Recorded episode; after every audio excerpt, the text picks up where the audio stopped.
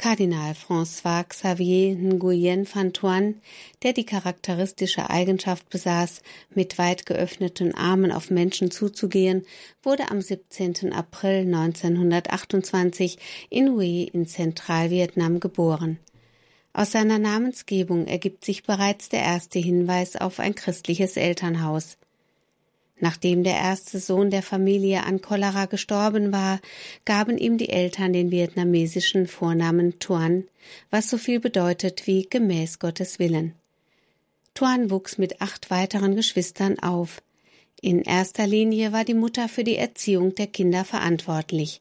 So wurde der spätere Kardinal von Kindesbeinen an im christlichen Glauben unterwiesen. Zudem war der Lieblingsonkel von Tuan Priester. Während die Mutter von klein auf viel mit ihm betete und ihm Geschichten aus der Bibel erzählte, führte ihn der Onkel in die Spiritualität des Glaubens ein. Damit war der Grundstein für eine geistliche Laufbahn von Nguyen van Thuan gelegt. Sein Bruder und Taufpate Diem, der politisch tätig war, führte ihn zur Innerlichkeit und zum politischen Verständnis. Somit ist es nicht verwunderlich, dass Tuan sich bereits mit zwölf Jahren für den Weg zum Priestertum berufen fühlte. Daraufhin besuchte er ein Schülerkonvikt im circa 100 Kilometer entfernt liegenden Annin, das von einer Pariser Missionsgemeinschaft geleitet wurde.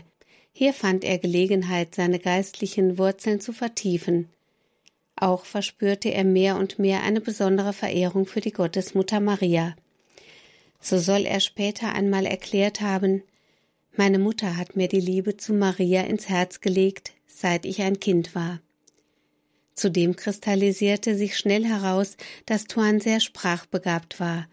Während für andere Schüler das Erlernen der Sprachen eher ein Problem darstellte, erweiterten sie bei ihm den Horizont.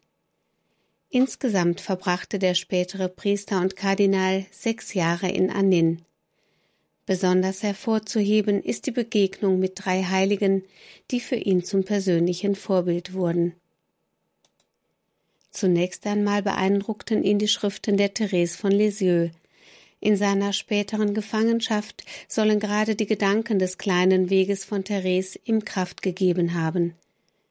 Vom Pfarrer von Aas, der in Annin besonders verehrt wurde, lernte er, sich in Geduld, Demut und Beharrlichkeit zu üben.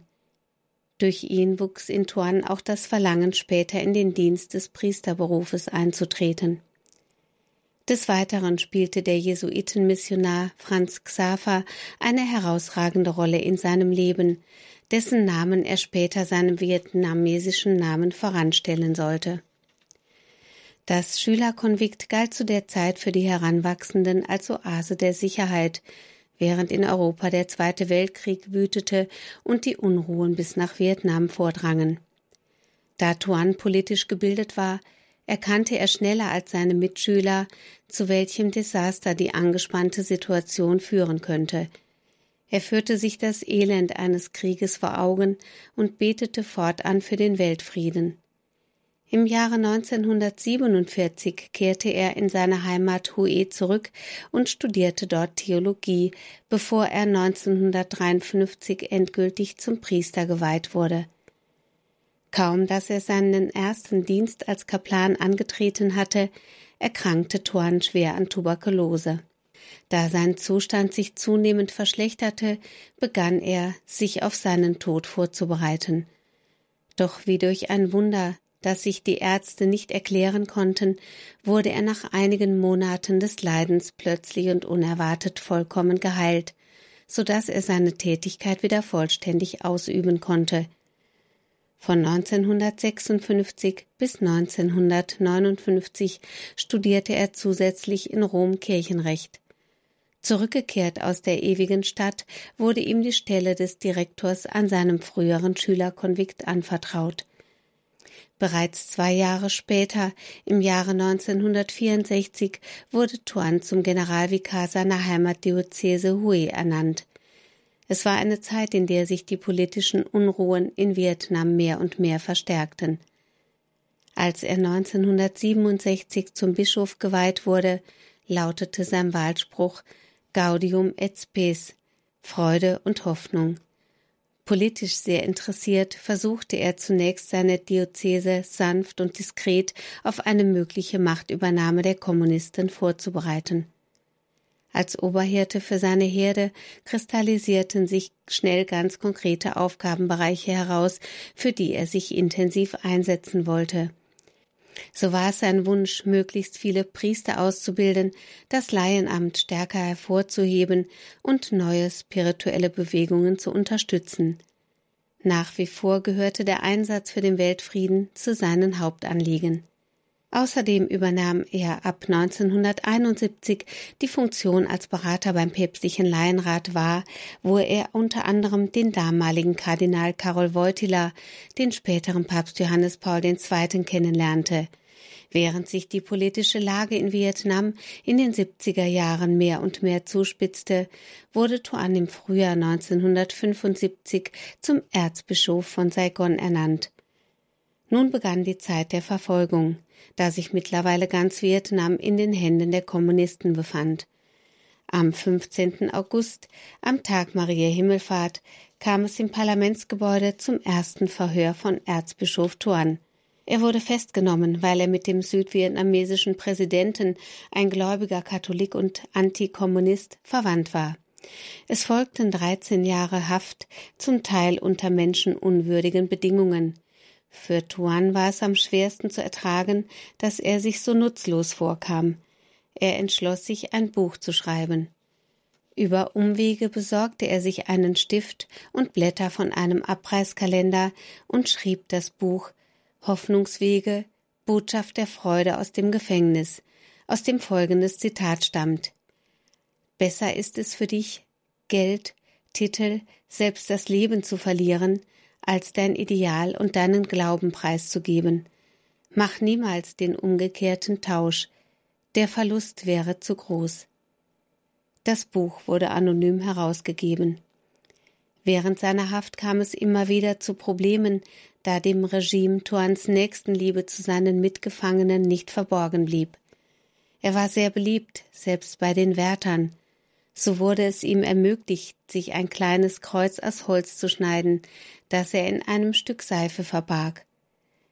Nach dreizehn Jahren Gefangenschaft, die geprägt waren von Verhören, psychischer Verfolgung und Schikanen, wurde er im Jahre 1988 plötzlich und unerwartet dem Innenminister vorgeführt, der Tuan nach seinen Wünschen befragte. Dieser antwortete ohne zu zögern Frei sein, am liebsten heute noch. Tatsächlich wurde er noch am gleichen Tag, am 21. November 1988, am Gedenktag Maria Tempelgang, aus seiner Gefangenschaft entlassen, stand aber zunächst weiterhin unter Beobachtung, bevor ihm nahegelegt wurde, Vietnam zu verlassen und ins Exil zu gehen. Im Dezember 1991 verließ Tuan seine Heimat und sollte diese zeitlebens nicht mehr wiedersehen. Seine letzten Lebensjahre verbrachte er in Rom. Seine Mutter bereiste 1994 im Alter von 91 Jahren zunächst Lourdes und anschließend Rom, wo sie vom Papst Johannes Paul II. zu einer Audienz im Castel Gandolfo gebeten wurde, was den Kardinal sehr berührt haben dürfte konnte er sich doch auf diesem Wege bei seiner Mutter bedanken, die ihm so viel in seinem Leben geschenkt hatte. Voller Liebe und Dankbarkeit führte er seine letzten Jahre dem Ende zu. Tuan war ein Mensch, der den Moment liebte, ganz so, wie Gott es von ihm verlangte. Am 21. Februar 2001 ernannte ihn Papst Johannes Paul II. zum Kardinal – am selben Tag erfuhr Kardinal van Thuan, dass er schwer an Krebs erkrankt war. Er erlag seiner Krankheit am 16. September 2002. Für viele Menschen bleibt Tuan bis heute eine beeindruckende Persönlichkeit. Er galt bereits zu Lebzeiten als lebendiger Märtyrer. Ein im Jahre 2010 angestrebtes Seligsprechungsverfahren wurde 2013 durch Papst Franziskus abgeschlossen. Dieser erkannte ihn als starkes Vorbild und Zeugen der Hoffnung.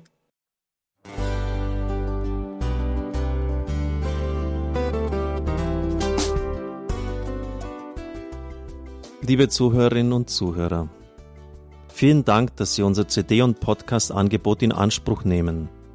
Wir freuen uns, dass unsere Sendungen auf diese Weise verbreitet werden. Dieser Dienst ist für Sie kostenlos.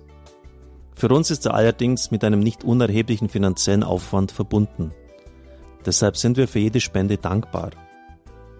Alle Bankverbindungen unserer Spendenkontos können Sie über unsere Homepage horeb.org unter dem Menüpunkt Spenden einsehen. Dort besteht auch die Möglichkeit, online zu spenden.